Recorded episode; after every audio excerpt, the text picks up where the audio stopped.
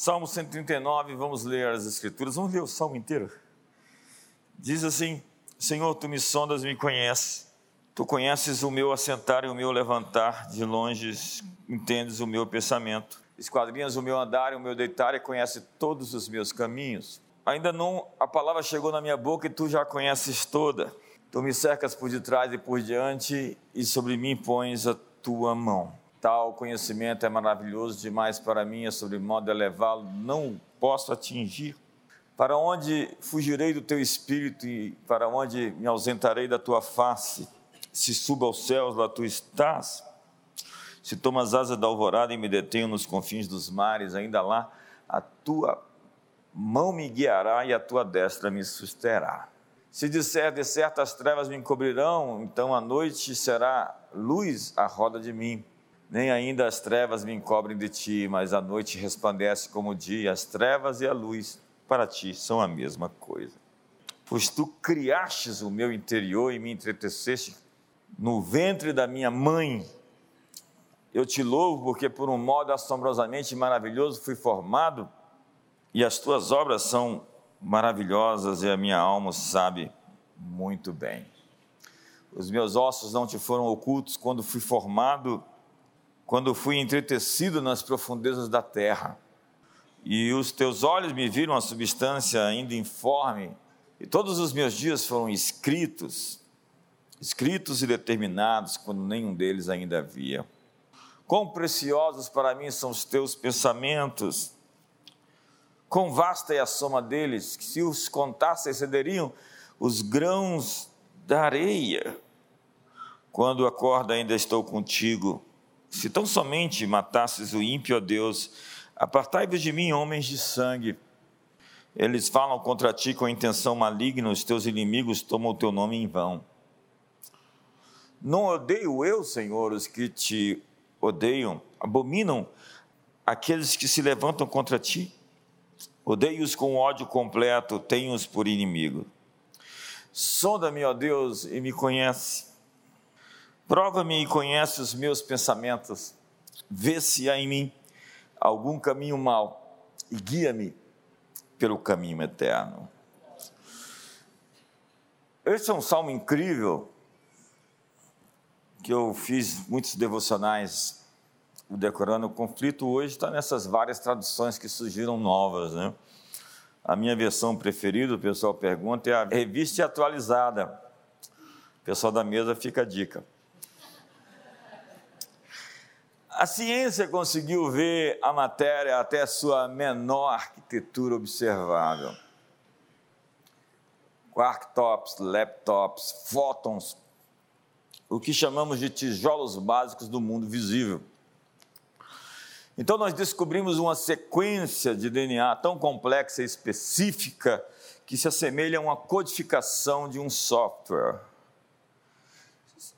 Agora, se o universo material tem um código, da mesma forma, o seu corpo mortal tem um código que está ligado à sua identidade.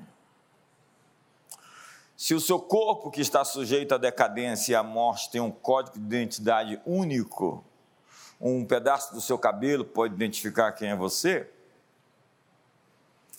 Imagine o seu homem interior, a sua alma. Você carrega um DNA que liga você ao seu destino. Você foi feito de modo único. Jó disse: As tuas mãos me fizeram e me deram forma. Nós somos seres incrivelmente singulares. Deus fez você e quebrou a forma. E Ele escondeu esse tesouro em um lugar onde ninguém mais pode roubá-lo. E ele o colocou talvez num único lugar que você nunca pensou em procurar, dentro de você mesmo. Então, o seu chamado é olhar para dentro de você agora, se perceber, se discernir, se conhecer. Sócrates dizia: conhece-te a ti mesmo. Autoconhecimento é poder. Se alguém conhece você mais do que você mesmo, essa pessoa é capaz de te manipular. Satanás é um psicólogo milenar. E os seus demônios observam você desde o útero da sua mãe, eles te analisam. Existe um dossiê completo da sua vida. Ele conhece a sua força e a sua fraqueza e ataca normalmente você naquilo que você é bom. Ao contrário do que se pensa, é naquilo que você é forte que você é inviabilizado pelas forças do mal. É importante se visitar, se conhecer, se conectar, ligar os pontos que separam você de você, que quebram e afastam você de você mesmo. Você carrega o DNA do seu destino. É o doutor Bob Clinton, do Fuller Theological Seminary, em Pasadena, na Califórnia, o mesmo seminário que o Dr. Peter Wagner dava essas aulas, que fez um estudo de 20 anos sobre destino. O tema do Dr. Robert Clinton é destino. E para ele, o primeiro estágio da sua jornada são as suas fundações soberanas. Isso é muito incrível. Deus determinou sua ordem de nascimento, determinou quem seriam seus irmãos, quem seriam seus pais, sua personalidade, seu país, sua nacionalidade, seu sexo, sua cor, seu tempo na história. Você nasceu numa geração específica. Eu nasci na geração X, há muitos aqui da geração Y. Cada um de nós nasceu em um determinado momento por um plano.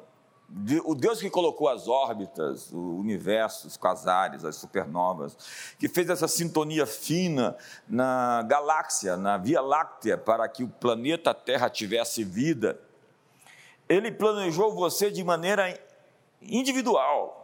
O salmo que eu li e tantos outros textos que eu poderia dizer, ler no Novo Testamento, mostram que você, como disse Paulo em Efésios capítulo 2, verso 10, é feitura dele, criado ou recriado em Cristo para boas obras.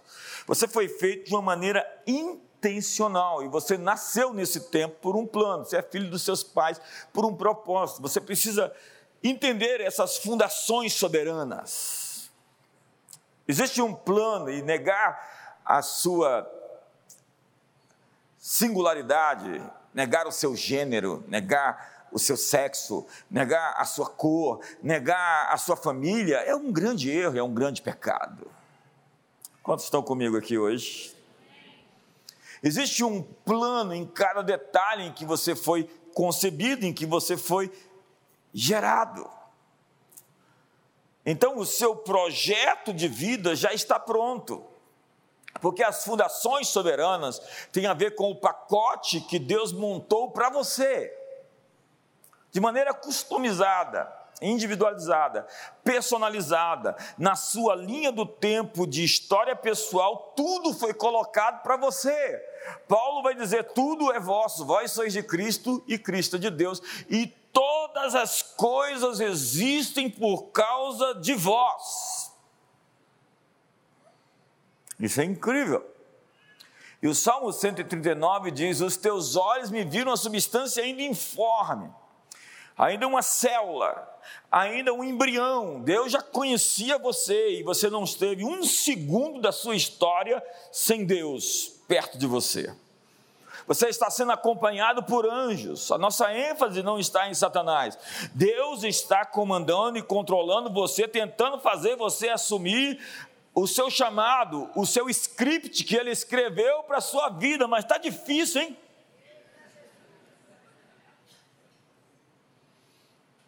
E disse Davi: Não seja como a mula que só com freios e, e cabrestos te obedece. Nós somos chamados de ovelha por alguma razão.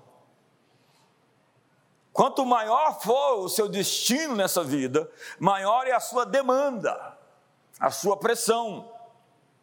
E a sua capacidade pessoal é a soma total de todos os recursos espirituais, emocionais, mentais, físicos, relacionais e financeiros que você pode ter para o fim de investir na sua vocação, no seu chamado. Você é um missionário. Você foi enviado a esse mundo. Diga, eu sou enviado. Você está aqui por uma missão. E o Dr. Clinton diz que sua próxima etapa na jornada é a sua formação espiritual. Há muitos que não estão sendo formados, estão sendo deformados. E esse é o ponto em que você desenvolve a sua espiritualidade, seu senso de propósito e destino começam a atraí-lo como um imã, a um magnetismo.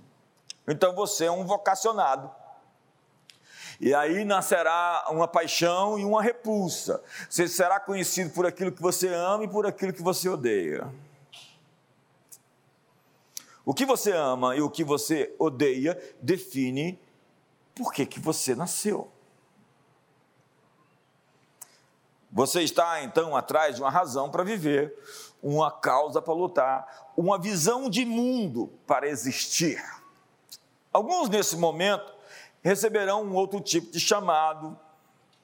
Então você pode ser assediado e a sua formação espiritual pode ser prejudicada ou contaminada.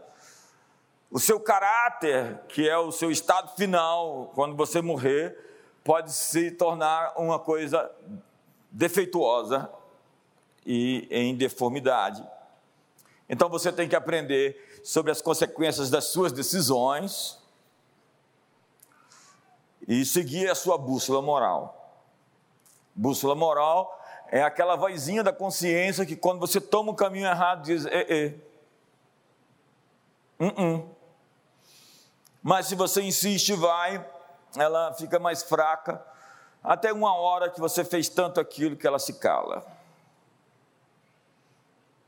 E a linguagem bíblica para esse tipo de atitude é ter uma consciência em ferro em brasas, ou uma consciência cauterizada, onde você afogou, matou essa voz, e ela não está mais conversando com você, dizendo que é errado fazer aquilo que você inveteradamente assumiu como parte de você que não é você.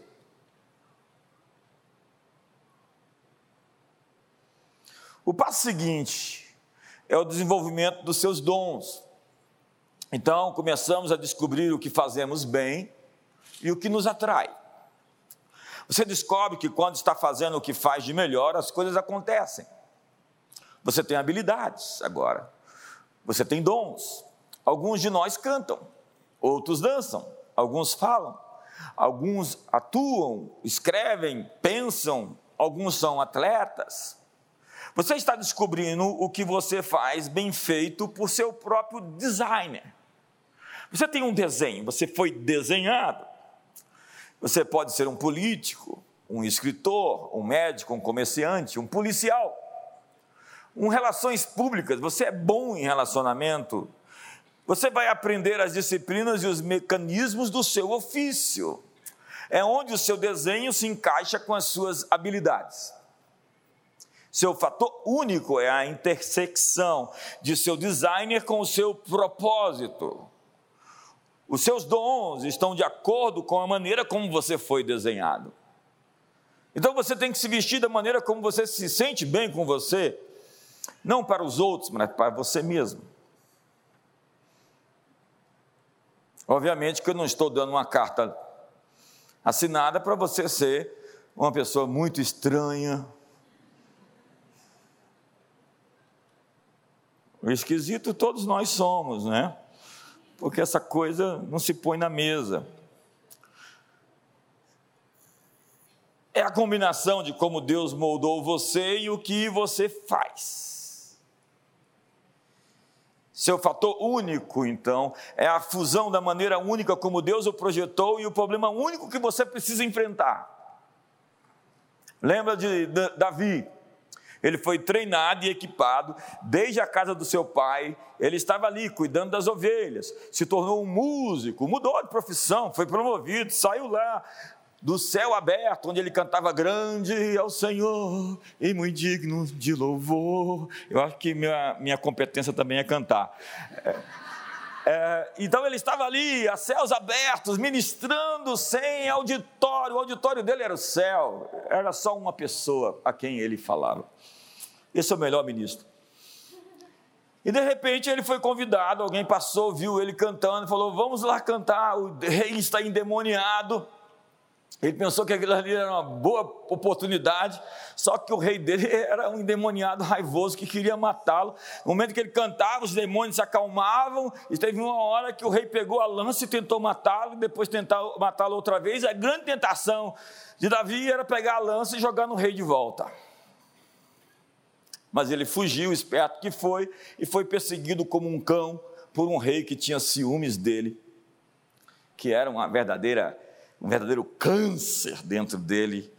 E ele forjou um exército de homens na caverna de Adulão, que se tornaram os maiores guerreiros que já existiram debaixo desse céu. Foi é, até os filisteus, teve uma jornada de treinamento para se tornar futuramente o rei que ele teria que ser ele não queimou nenhuma etapa, não apressou o processo, como alguns de nós queremos, ele cumpriu cada fase e se tornou quem deveria ser o homem segundo o coração de Deus. Você vai ver a sua história, seus dramas no livro de Salmos.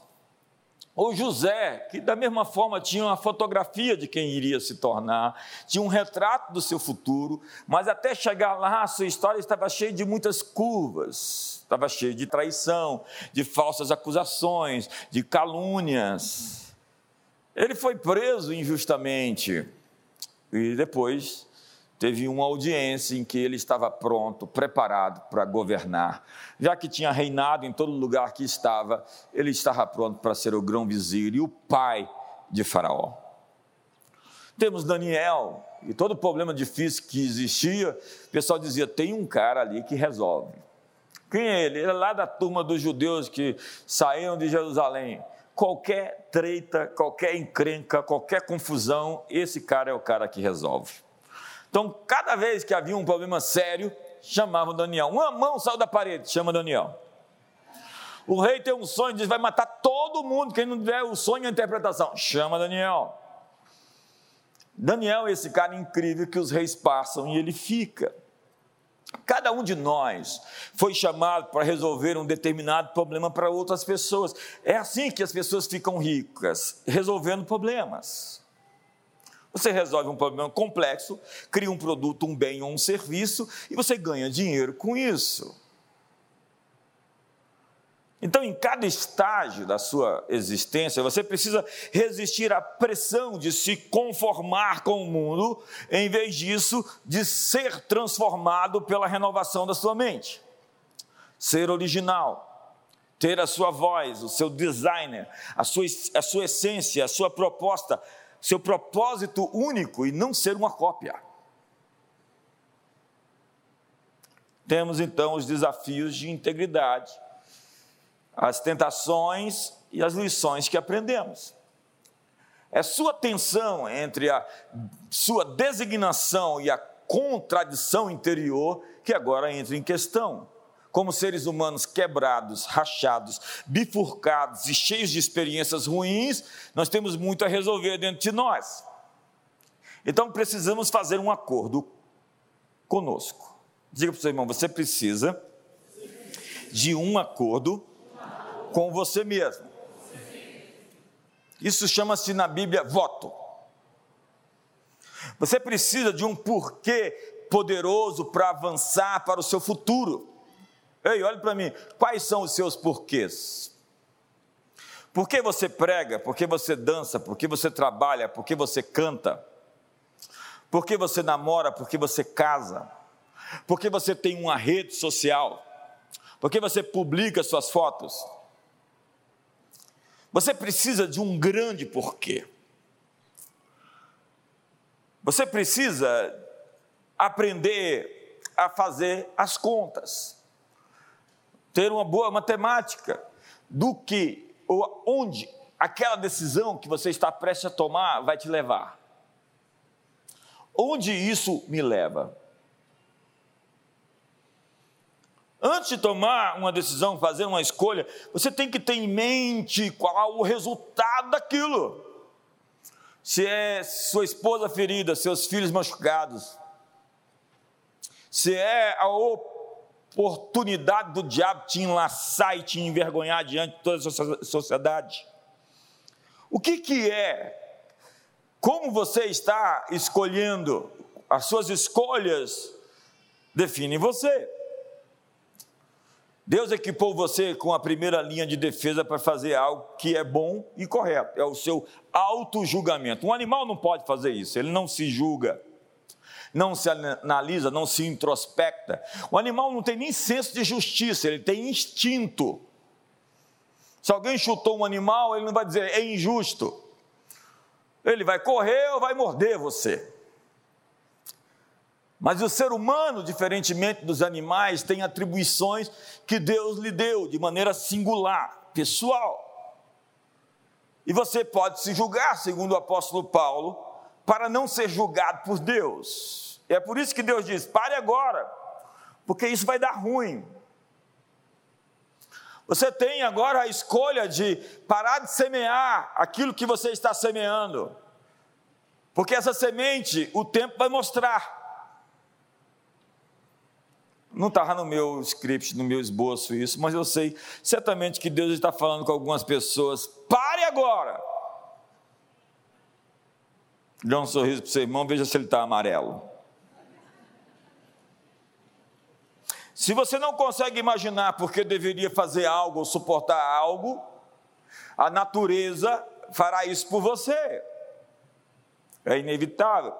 Um porquê poderoso pode ajudar você a suportar as contradições do presente. Jesus tinha um porquê poderoso que o levou à cruz. Você acha que por que, que ele cruzou o céu para a terra, veio até esse planeta, saiu da sua glória, da sua majestade? Ele tinha um poderoso porquê, olhando para Jesus, o autor e consumador da fé, o qual, em troca da alegria que lhe estava proposta, suportou a cruz, não fazendo caso da ignomínia e está assentado à destra do trono de Deus. Ele tinha uma proposta de recompensa. A vida tem uma conexão entre a alegria do resultado e a resistência do processo. Existe uma relação entre alegria, adversidade, prazer e dor. Para alcançar seu destino, você precisa lidar com o conflito de suas designações e de suas contradições. Diga, designação, designação. contradição. contradição. Sim, eu fui enviado, eu sou vocacionado, eu estou autorizado, mas existem vozes, existem contradições interiores, existem conflitos, existem barreiras, e eu tenho que superá-las. É preciso então descobrir Deus no processo. O mesmo texto diz: Considerai, pois, atentamente aquele que suportou tamanha oposição. Olha só a ênfase: tamanha oposição dos pecadores contra si mesmo, para que não vos fatigueis desmaiando em vossa alma. Jesus via o resultado, ele poderia suportar a contradição dos pecadores contra si, porque ele tinha em mente onde ele queria chegar. É o atleta que vai disputar as Olimpíadas. É a pessoa que quer entrar naquela roupa. Enquanto Jesus viu o resultado, ele poderia suportar a contradição dos pecadores para evitar que fiquemos cansados e desanimados em nossas mentes. Quando nos deparamos com contradições que precisamos suportar, precisamos ter Deus em mente. Ele viu o resultado, pesou o preço e considerou que a contradição valia a aprovação. O que permitiu a Jesus não ceder à contradição foi a alegria colocada diante dele, a recompensa. Pergunta para o seu irmão: a recompensa vale a pena?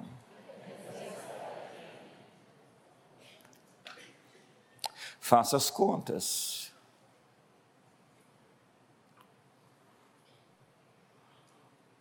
Vamos ver o texto inteiro.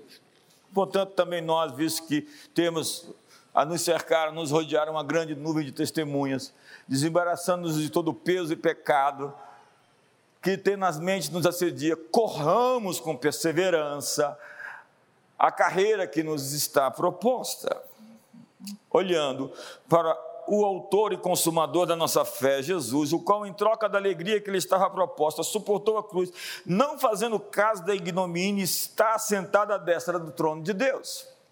Considerai, pois, atentamente aquele que suportou tamanha oposição dos pecadores contra si mesmos, para que não vos fatigueis desmanhando em vossa alma. Sabe qual é o grande ponto aqui? Muita gente está surpresa com a oposição. Se você decidiu brilhar, acredite, vão tentar apagar sua luz.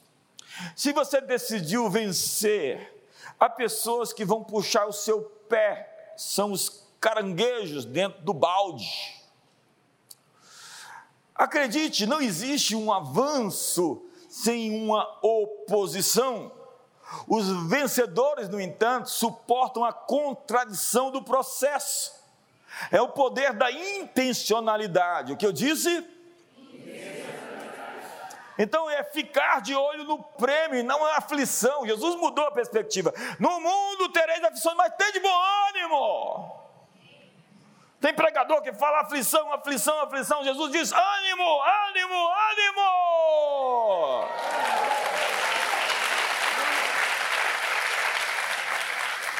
Isso, sacode sua irmã e fala assim: tem de bom ânimo.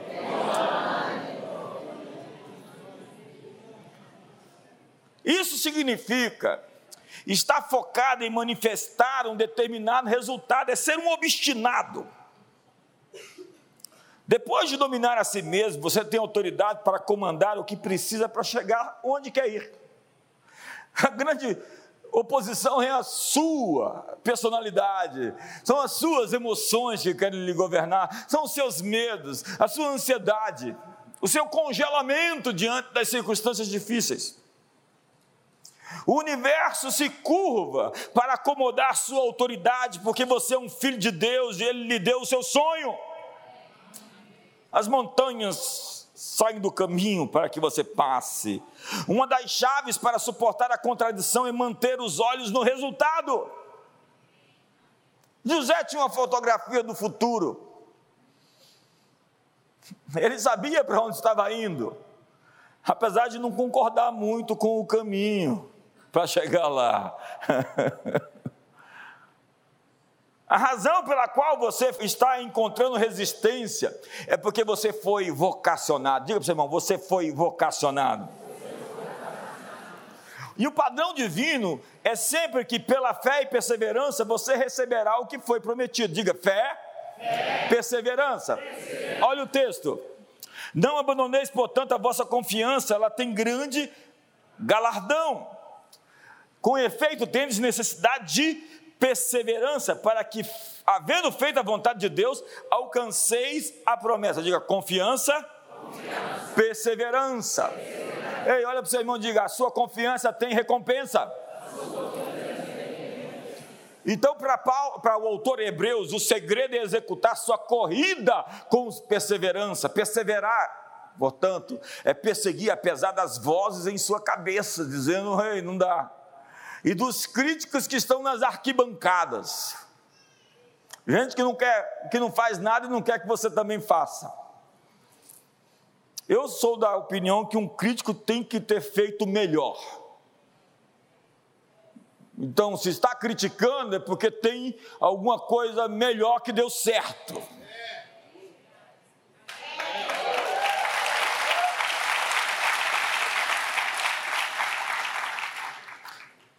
Perseverar significa ultrapassar a fase de sofrimento e do desenvolvimento. Isso se chama superação, uma superação. É se esticar para o plano. Abraão teve uma visão de algo que ainda não existia, mas ficou plenamente persuadido de que Deus poderia fazer o que havia prometido.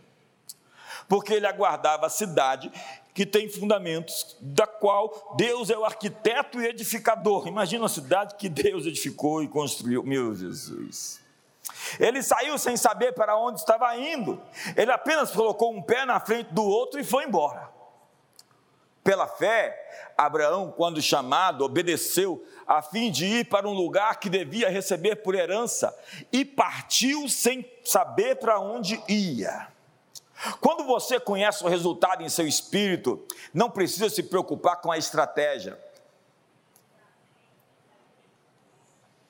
Mas tem gente assim, quadradinha, que tem que saber tudo, os detalhes, os horários. Tem que viver com certezas absolutas para tomar uma decisão de risco. Na hora certa, o instrumento certo se apresentará. Quando Davi encontrou Golias, ele sabia que ia matar o gigante, só não sabia como. Olha para o seu irmão e diga: Eu sei que você vai matar seu gigante, só não sei como vai ser.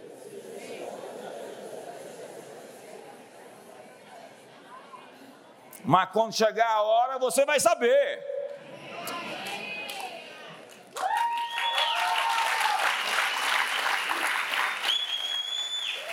Saul queria dar a sua armadura para Davi, mas ele se sentiu estranho com aquilo. Então ele foi lá e improvisou. E nós brasileiros sabemos improvisar. Nós somos a nação do olé. É, só que tem uns olé que não devia ser feito, não. A metodologia é negociável, mas o resultado não. Esse é o poder da intencionalidade em ação. Quando chegar a hora de agir, você vai saber o que fazer. Na década de 1970, atletas olímpicos e figuras do esporte começaram a falar sobre o poder do ensaio mental. Jack Nicklaus, que inspirou Tiger Woods, revelou que nunca deu uma tacada de golfe sem primeiro visualizar claramente a trajetória perfeita da bola em voo e seu destino triunfante. Ele não iria se mexer até que visse aquela bola de golfe branca brilhante lá em cima, alto e lindamente posicionada no campo verde. Um tiro bem sucedido, de acordo com Jack, envolvia 50% de visualização, 40% de configuração e apenas 10% de swing. Hoje, essa disciplina de ensaio mental é uma prática padrão para qualquer um no esporte profissional. É preciso se ver onde se deseja estar. Perguntaram para o equilibrista, como você faz para passar essa linha até o outro lado? Eu primeiro me vejo lá e depois vou me encontrar comigo. Michael Jordan, como você consegue acertar tantas cestas? Eu vejo a bola entrando sempre. É o poder da intencionalidade. Fique de olho no fim que foi profetizado e não no processo. Deus deu um retrato para o futuro de José. Os ramos dos seus irmãos, a sol e a lua e as estrelas, se prostrando diante de você. Você é o novo líder do mundo. Mas não vou te dar um mapa de como chegar lá. Será passo a passo. A Bíblia diz: que houve tarde e manhã, o primeiro, o segundo, o terceiro, o quarto, o quinto, o sexto dia. Houve tarde e manhã. Começou a tarde e terminou no amanhecer. Deus conhece o fim desde o princípio, diz o profeta Isaías. Jesus é o cordeiro morto antes da fundação do mundo. Essas verdades se concentram no fim antes do começo. A lógica é a seguinte: Deus primeiro lhe coloca no futuro e depois vem ao presente para profetizar para você onde você está indo. Deu o não aí? Deu? Quer que eu repita? Ouve o vídeo depois no YouTube. Quando Ananias estava em oração, o Senhor lhe disse para ir até Saulo de Tarso e orar por ele. Nessa época, Saulo era um terrorista. Na sequência, o Senhor foi até Saulo e mostrou-lhe uma visão de Ananias vindo para impor as mãos sobre ele. No mesmo momento que Deus estava dando uma visão para Ananias e até Paulo, Deus estava dando uma visão para Paulo que Ananias estava chegando. Então Deus está falando com, com alguém agora o que está dizendo para você e esses destinos vão se encontrar numa visão que Deus prometeu. Deus está promovendo encontros quânticos aqui essa noite. Obrigado pelo entusiasmo. Ora, havia em Damasco um discípulo chamado Ananias, disse-lhe o Senhor numa visão, Ananias, ao que ele respondeu, eis-me aqui, Senhor. Então o Senhor lhe ordenou, dispõe-te, vai à rua que se chama direita, e na casa de Judas procura por Saulo, apelidado de Tarso, pois ele está orando. Eu ouvi a oração dele e viu entrar um homem no, na oração, chamado Ananias, e impôs-lhe as mãos para que recuperasse a vista. Ananias, porém, respondeu: Senhor, de muitos tenho ouvido a respeito desse homem, ele é um terrorista, lá do ISIS. Quantos males tem feito aos seus santos em Jerusalém? E para aqui trouxe autorização dos principais sacerdotes para prender a todos os que invocam teu nome. Mas Deus diz: Olha, vai lá, simplesmente vá porque eu escolhi esse homem como instrumento para levar o meu nome perante os gentios e reis, bem como perante os filhos de Israel. A profecia nos mostra o fim antes do começo. A profecia serve para alimentá-lo no caminho. Durante a jornada, você vai de ponta a ponta através de processos. Então, o próximo estágio é o amadurecimento da vida. E triste coisa é ver pessoas morrendo velhas e imaturas. Quando a idade chega e a maturidade não. Gente ainda que faz piti, mimizenta, dengosa, derretida, floquinho de neve. É preciso amadurecer. E você se casa, você tem filhos, e normalmente começa a trabalhar fora do seu grande chamado e dos seus maiores dons. Eu, por exemplo, vendia livros numa banca. Hoje eu sou autor best-seller de alguns livros.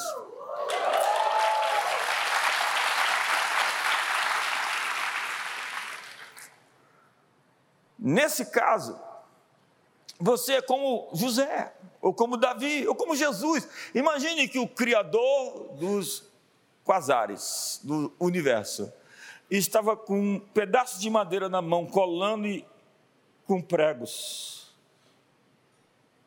Imagine que o Filho de Deus encarnado estava fazendo um trabalho simples, numa transição aceitando o que viesse. Enquanto pessoas se sentem muito importantes para se submeter ao mercado de trabalho, já que eu sou um profissional qualificado. Eu tenho pena de você. Porque não é assim que se sobe. Os degraus do sucesso. Você precisa abraçar aquilo que Deus lhe enviou sabendo que você está numa transição para algo maior, e ainda que você não esteja no lugar onde os seus dons são mais aproveitados, você deve servir, servir com o que tem, sabendo que sempre o que serve se tornará grande. É ali que você está sendo formado, e à medida que você se envolve, você amadurece. Você cresce em humildade. Veja, a história de Paulo. Ele estava lá em Damasco, teve que sair num cesto por cima da cidade, porque agora os judeus inventaram uma história de que nós vamos matar Paulo porque ele se converteu. E nós não vamos comer até matá-lo. Eles fizeram um jejum de tolo. Jejum de tolo. Nós não vamos comer até Paulo estar morto. E Deus salvou Paulo e ele escreveu metade do Novo Testamento.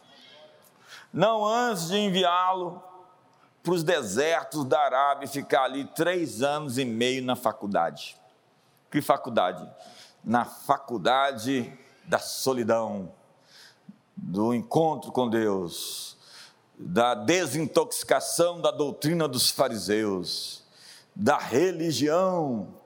Ele estava sendo liberto do que sabia, para aprender como se deve saber. Todo o processo é Deus moldando o vaso para o seu uso. Às vezes você sente que sua vida está girando na roda do oleiro, você não tem certeza que está acontecendo enquanto está nesses ciclos, ciclos, ciclos. A verdade é que a mão de Deus está sobre você. Ele está usando o tempo e a pressão para moldá-lo através do processo de passar pelos ciclos e colocando em conformidade com a sua vocação suprema. Mas você pode terminar essa vida nessa fase sem se desenvolver, sem amadurecer. Você pode ser uma árvore que não cresceu o suficiente para dar o seu melhor fruto. No estágio do amadurecimento, você está fazendo um trabalho preparatório. Como Paulo estava fazendo o que ele foi chamado para fazer em Antioquia. Diz a Bíblia que Paulo e Barnabé estavam ministrando com profetas e mestres na igreja de Antioquia. Haviam ali colossos de Herodes, profetas e mestres. Todo profeta deveria ser um mestre. Profetas deveriam ser profundos nas Escrituras, para não dar palavra ruim, estragada, errada. Deveria ter conhecimento mínimo teológico, para não afundar as pessoas no engano. E mestres deveriam também ser profetas que se movem com Deus no Espírito Santo para não ser congelados, frios, mortos, cheios de letra, sem fogo, sem paixão.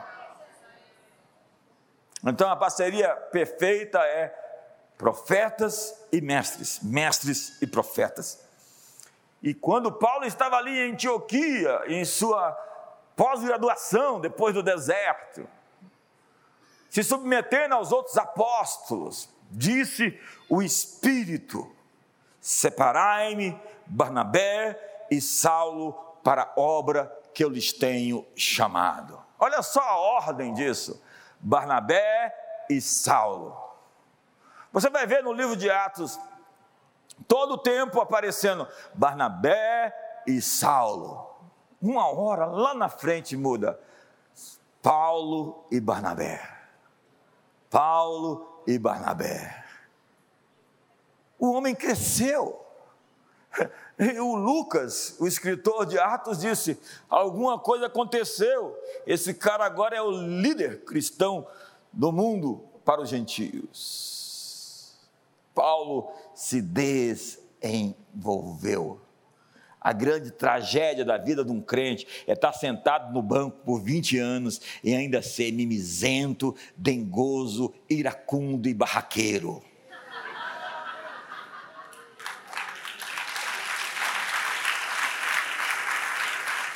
Sem falar que ainda é mentiroso por vezes, dá um péssimo testemunho. Eu tenho vergonha disso. Foi Paulo quem disse aos Romanos: Por vossa causa o nome de Deus é blasfemado entre os gentios. As pessoas estão falando mal de Deus e da igreja pelo mau testemunho dos crentes. Olha para o seu irmão, veja se ele está vermelho. Você pode estar em uma empresa ou ministério e sentir que não há lugar mais alto para ir. Há certas coisas que fazem você pensar, eu já vi isso antes. Mas acredite, você não está andando em círculos, você está andando em ciclos. E cada ciclo fica cada vez mais curto à medida que você sobe a montanha. É espiral, heliocoloidal, como um caracol. Subir a montanha é subir a volta até que você chega ao seu pico. Quanto mais alinhado, menos poder o ciclo terá sobre você. Mesmo quando você comete erros, no futuro eles ainda servirão para você. Tem gente que está tão alinhada em fazer o que Deus quer, que mesmo quando ele erra, Deus torna aquilo em uma bênção.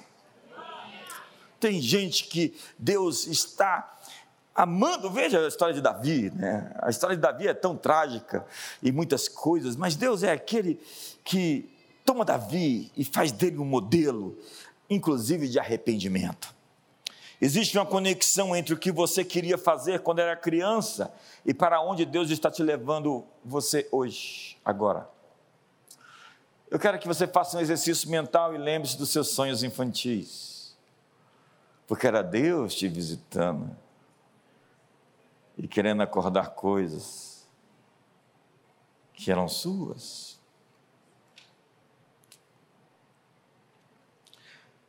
Acordos determinam sua vida. Você precisa de acordos com outras pessoas. Você precisa de feedback. Alguém que veja suas costas, seus pontos cegos. Alguém que, como um espelho, diga a você o seu verdadeiro retrato. Isso é um amigo, não um inimigo.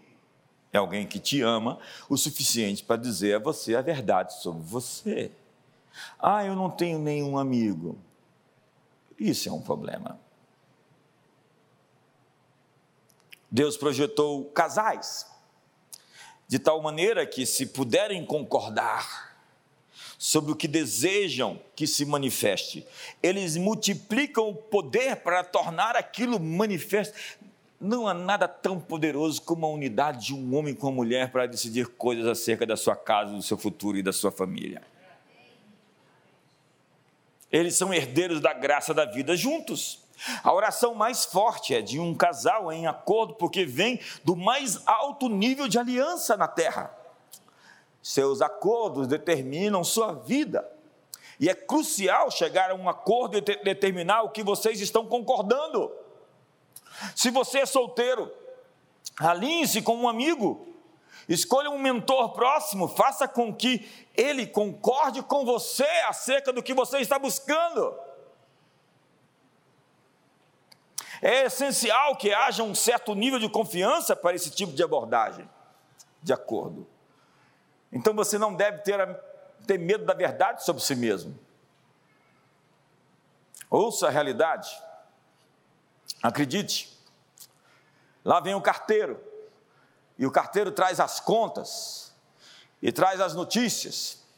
E há pessoas alérgicas à realidade. Diga para o seu irmão: não atire no mensageiro.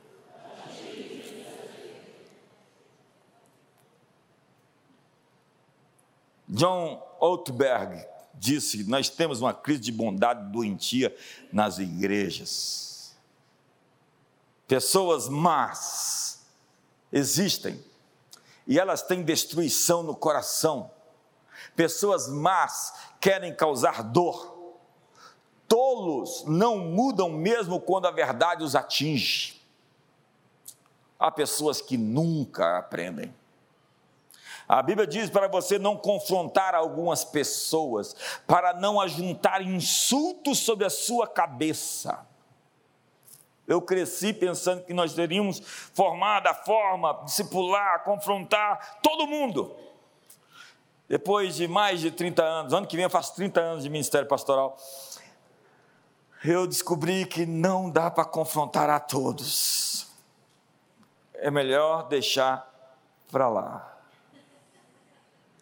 Essa desistência é a pior coisa que pode acontecer em uma relação ministerial. Dê um sorriso para o seu irmão, veja se ele está pálido.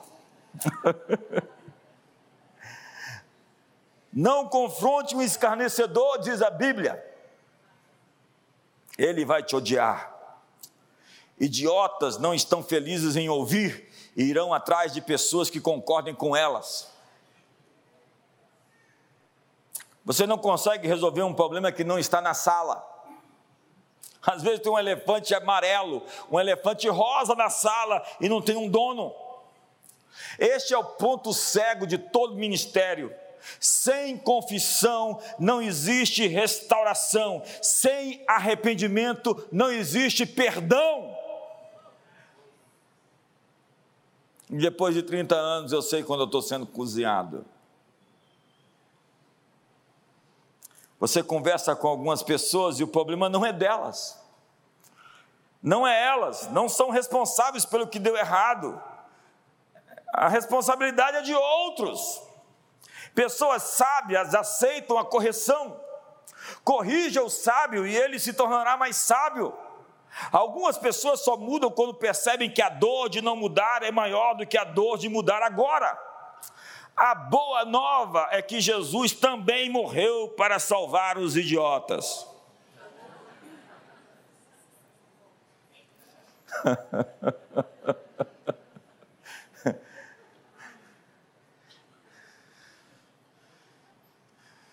Há uma diferença entre teóricos e práticos. E um tipo de conexão entre experiência e autoridade.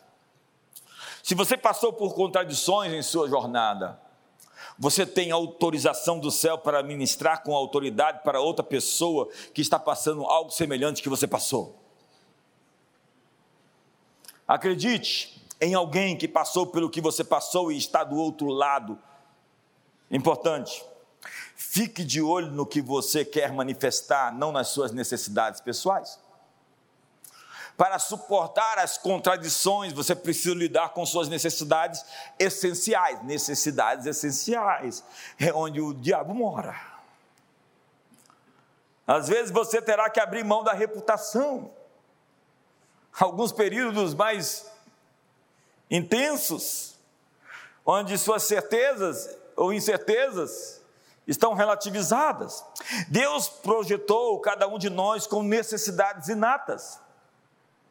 Alguém disse que a maior necessidade do ser humano é ser amado. E nessa sina de ser amado, há tantas pessoas que aceitam um falso tipo de amor. O inimigo lhe tenta em suas necessidades mais básicas. Veja o padrão das tentações que ele usou com Jesus. Ei, ei, transforma essas pedras em pães, mude a natureza das coisas. Era a provisão básica, comer. Quem não precisa comer? Sustento financeiro. Então, para ter esse sustento financeiro garantido, eu vou transformar as pedras em pães. Veja a outra tentação: pula daqui no pináculo, todo mundo vai te ver. Você vai ser visto, celebrado, lembrado, aplaudido. Tem gente que, para ser visto, faz qualquer coisa. Daí se veste com verniz de importância. Quer respeito mais do que tudo, deseja impressionar positivamente as pessoas. Suas necessidades essenciais o assediarão. Então diz o diabo: se prostrado me adorares, te darei todos esses reinos. É a necessidade de poder, de governo, de liderança. Mas a questão da liderança é como você chegou até lá. Qual a sua trajetória? O que você fez para conseguir o que queria? Porque se Jesus tivesse se prostrado, ele não teria legitimidade para governar com pureza, com verdade e com poder.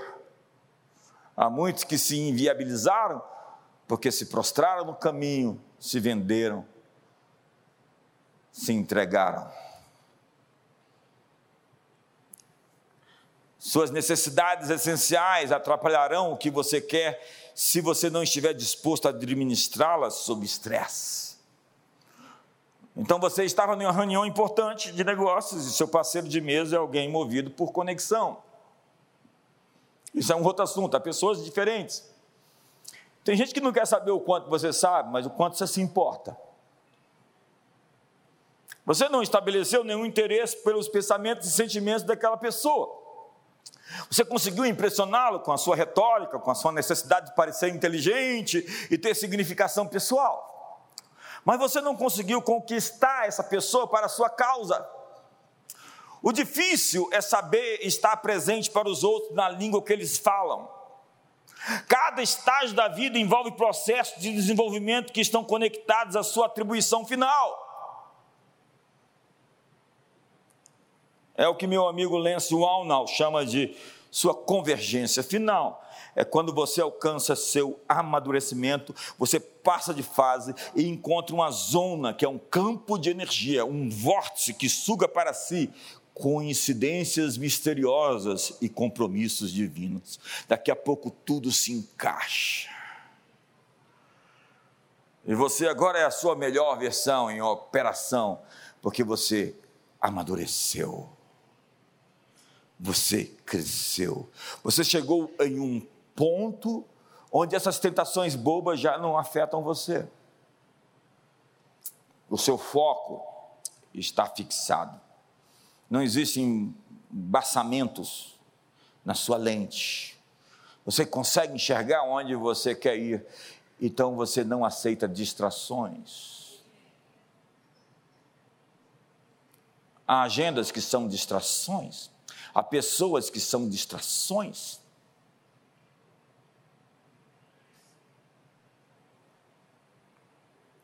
Lance, o Arnold disse que convergência é um ponto na vida em que tudo se encaixa.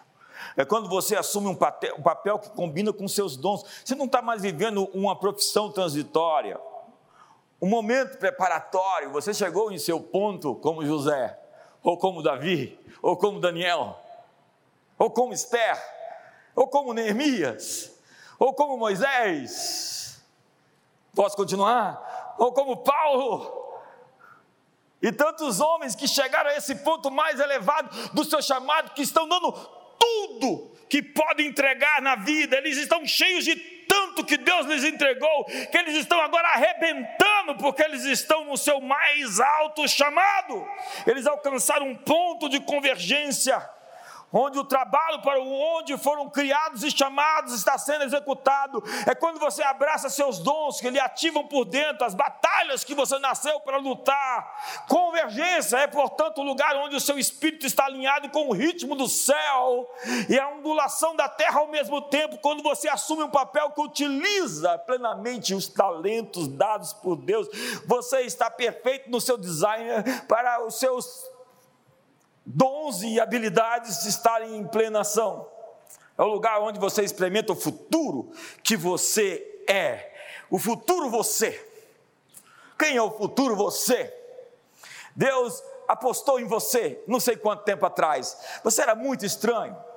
E Deus disse: Eu vou apostar nele e vou fazer dele uma pessoa melhor. E você chegou até aqui depois de tanto tempo. Deus não estava vendo você lá atrás, quem você era. Ele nos amou quando nós ainda éramos pecadores e deu o seu filho. Ele acreditou em você, no que você podia se tornar. Você era um drogado, um pai mal educado, uma mãe, não sei o que você era, o que você fez, não sei o ex que você foi, mas você era alguém muito complicado. Deus apostou em você, transformou você, trouxe você até aqui, fez de você alguém melhor. Se é com você, celebre a Ele. Se não, fica quieto.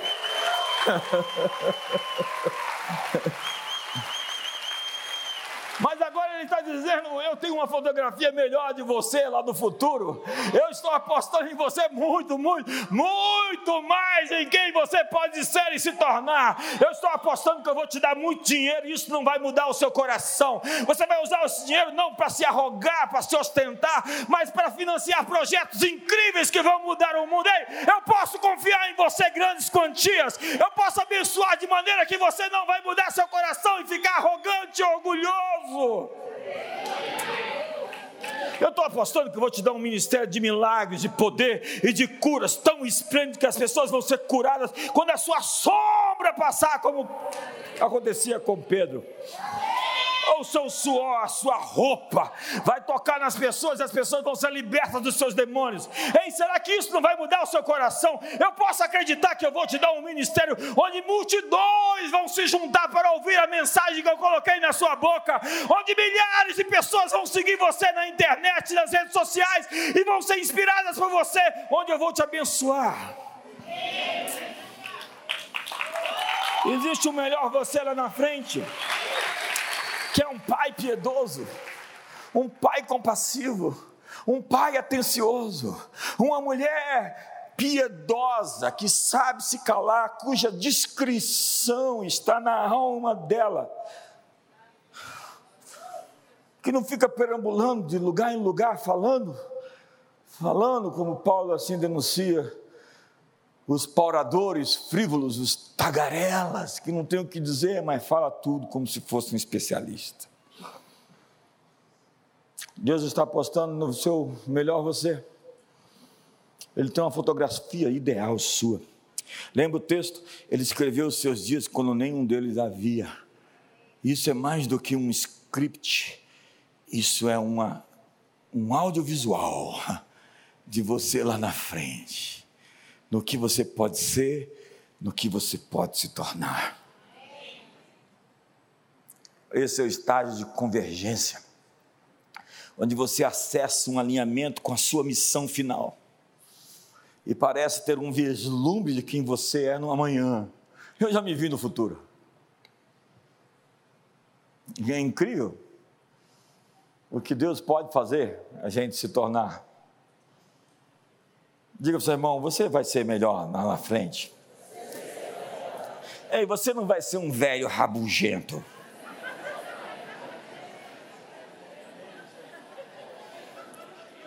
Muito legal. Ela falou para mim: Você está tão melhor esses dias. Vindo dela, é o meu auditório preferido.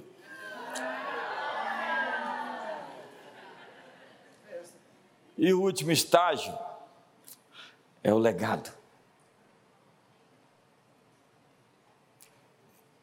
E legado é quando você está vivo e sabe que é um modelo de possibilidade para os outros. Você inspira a geração que vem depois de você, os mais jovens, querem ser como você, querem alcançar o que você alcançou. É o que o John Eldrick diz: que o sábio, aquele homem que chegou no estágio final da maturidade como homem, eu escrevi isso no meu livro da, da masculinidade, onde agora ele é o conselheiro dos outros que vieram depois. Legado é sobre o que está atrás de você. Você toca profundo os que vêm depois e cria um impacto com as pegadas que você deixa para trás. Então lembre-se: princípios soberanos é todo o contexto do seu nascimento, sua família, sua idade, sua cor, seu sexo. Tudo é produto de um grande propósito, uma grande conspiração. Ame ser você, porque é isso que o Criador fez você para ser. Faça suas pazes com o espelho e consigo. Formação espiritual é o seu treinamento até a descoberta e desenvolvimento dos seus dons, o seu amadurecimento e quando você chega nesse ponto de explosão, chamado zona de convergência, onde você está no lugar mais alto da sua vocação, e cada segundo conta, porque você ama acordar. porque a vida de um homem não é contada pelo tempo em que ele respirou, mas pelos momentos em que ele perdeu o fôlego. Como diz Brad, Brad Bowie, primeiro me lanço do penhasco e na descida eu construo as minhas asas. Quantos estão prontos para voar aqui? Fique de pé.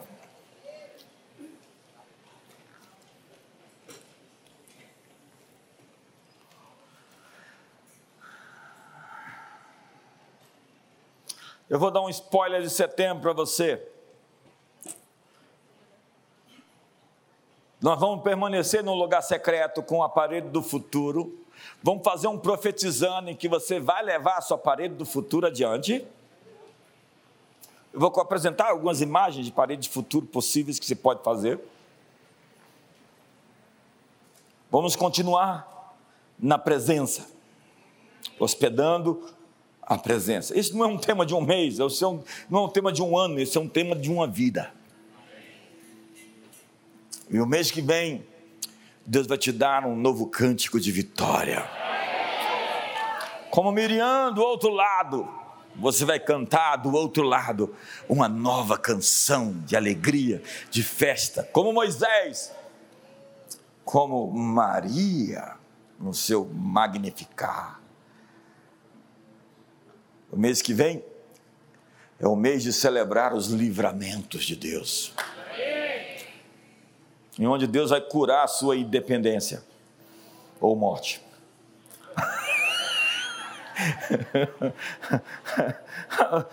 Muita gente independente demais. independente de Deus, independente dos homens, independente da família. Tem, tem rapazes que casam e querem viver como solteiros. Veja se seu irmão está. Não tem mais nem cor para ele ficar, né? Dê um abraço gostoso do seu irmão, ninguém me contou nada, tá?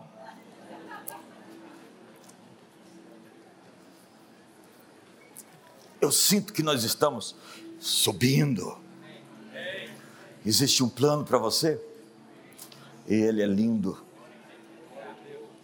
Existe um propósito para você? E ele se cumpre mesmo nas suas contradições. O que você tem que vencer são os obstáculos dentro de você mesmo. As vozes interiores e os gritos das arquibancadas. E tudo às vezes é calar as vozes.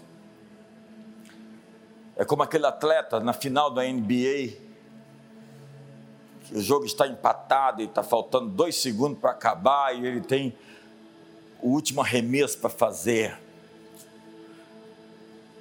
E ele está ali e todos gritando para ele errar. Então ele fica impermeável fecha seus ouvidos, se blinda completamente, pega a bola, mira e acerta. E vence o campeonato. Você está na hora do seu arremesso. Você está na hora do seu jump, do seu moonshot, do seu grande salto do seu ponto de virada. Você está na hora de viver o que não viveu até hoje. As coisas que foram escritas sobre você. O meu conselho permanece de pé. Farei toda a minha vontade. Ei, Deus não desistiu de você. Apesar de você, Deus continua sendo Deus e diz a Bíblia: se nós formos infiéis, Ele permanece fiel, porque não pode negar a si mesmo. Fundações soberanas. Você nasceu lá no Nordeste para ser esse nordestino eminente. Obrigado pela ajuda do adjetivo.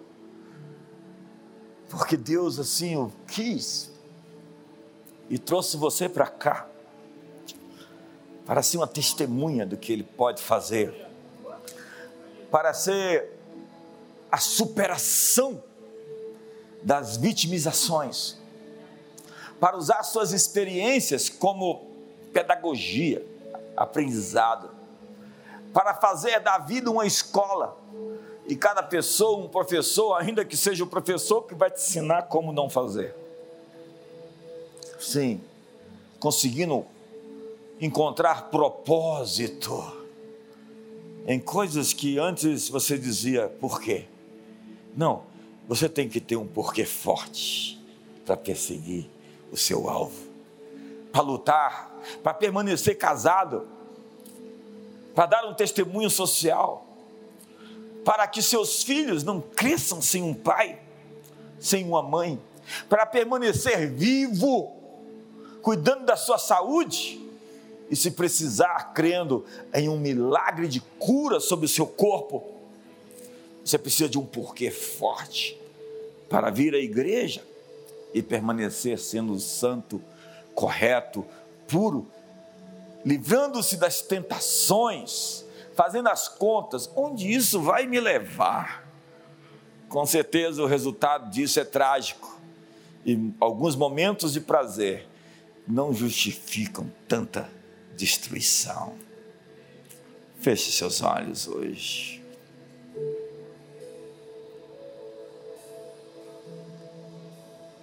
Arrependa-se, diz o Senhor. Isso não é uma palavra religiosa. Conserte, ajuste seu caminho. Você está na sua estrada para a convergência. Mas para isso você precisa terminar sua formação sua graduação. Sem isso, você não tem o seu diploma de passagem. O seu amadurecimento que vai fazer Deus contemplar você. Contemplar você. E vai dizer, como disse a Paulo e a Barnabé, que na verdade era Barnabé e Paulo: separai-me a Paulo, a Barnabé, para a obra que eu vos tenho designado. É a legitimidade de Deus sobre o ministério. É a legitimidade de Deus sobre sua prosperidade financeira. É quando Deus carimba e diz: agora sem dívidas mais, sem juros mais, sem contas atrasadas, sem uma vida rastejando agora sem carnalidade, sem ofensa, sem lamúria, sem amargura, sem ressentimento, sem gritarias. Deus está colocando você muitas vezes, permitindo você ser testado, para ser atestado. Faça a prova de novo e passe no teste. Livre-se hoje do velho você do homem carnal, do ser reptiliano, rastejante, do rabugento murmurador, da mulher rixosa, a mulher goteira, que reclama como uma goteira todo o tempo. Livre-se hoje do filho rebelde, ou do pai insensível e indiferente, do autocrata sem emoções, do psicopata que não tem culpa, do crítico, do fofoqueiro, do que tem prazer em falar mal, de levar notícias ruins. Livre-se hoje da velha versão, porque Deus tem uma aposta sobre você. Ele aposta que você será um grande ser um grande ente, uma grande personalidade, alguém que vai demonstrar às futuras gerações o que ele pode fazer com um arrependido, com um quebrantado, com um transformado, com um homem, uma mulher cheios do Espírito Santo. Levante as suas mãos e comece alinhando-se às suas fundações soberanas. Você é amarelo, negro, branco, celebre a sua raça, celebre a sua cor, celebre o seu sexo. Você é homem, você é mulher, seja um homem, uma mulher de verdade, poderosamente, como Deus e a natureza assim lhe fez. Você nasceu nessa geração X, você é um millennial, você é da geração Z, você é mais velho. Celebre o tempo em que você nasceu, o tempo oportuno.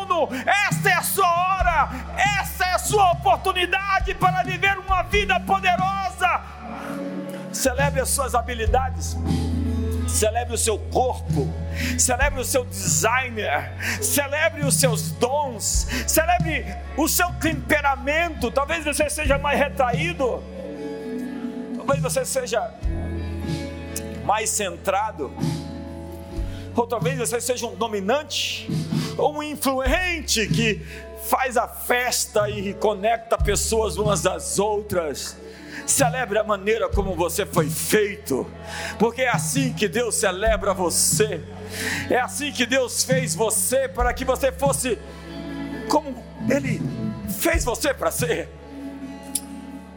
Não um, um personagem na internet, não uma fotografia que não apresenta você de fato.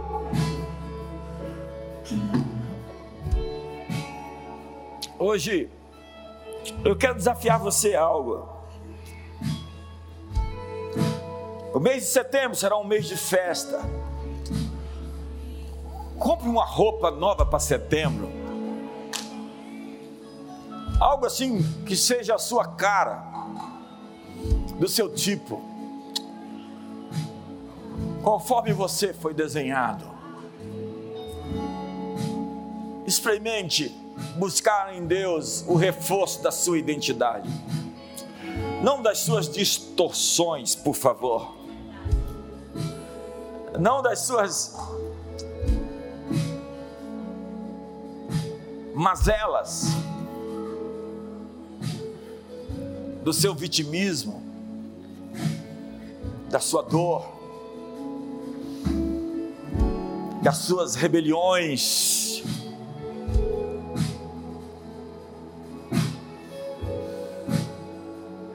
Pai, hoje estamos aqui para nos prostrar, nos render a Ti.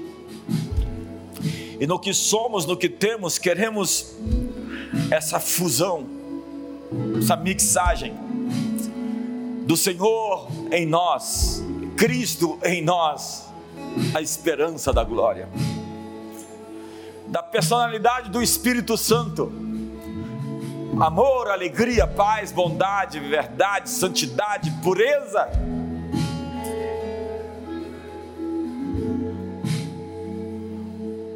Longanimidade, fidelidade, mansidão, domínio próprio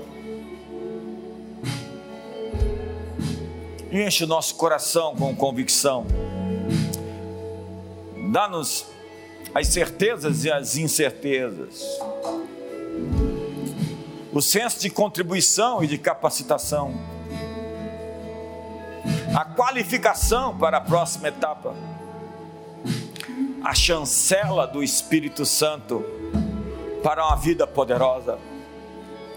Confiamos em Ti e Tua palavra diz que a nossa confiança tem um galardão e devemos herdar a promessa pela perseverança.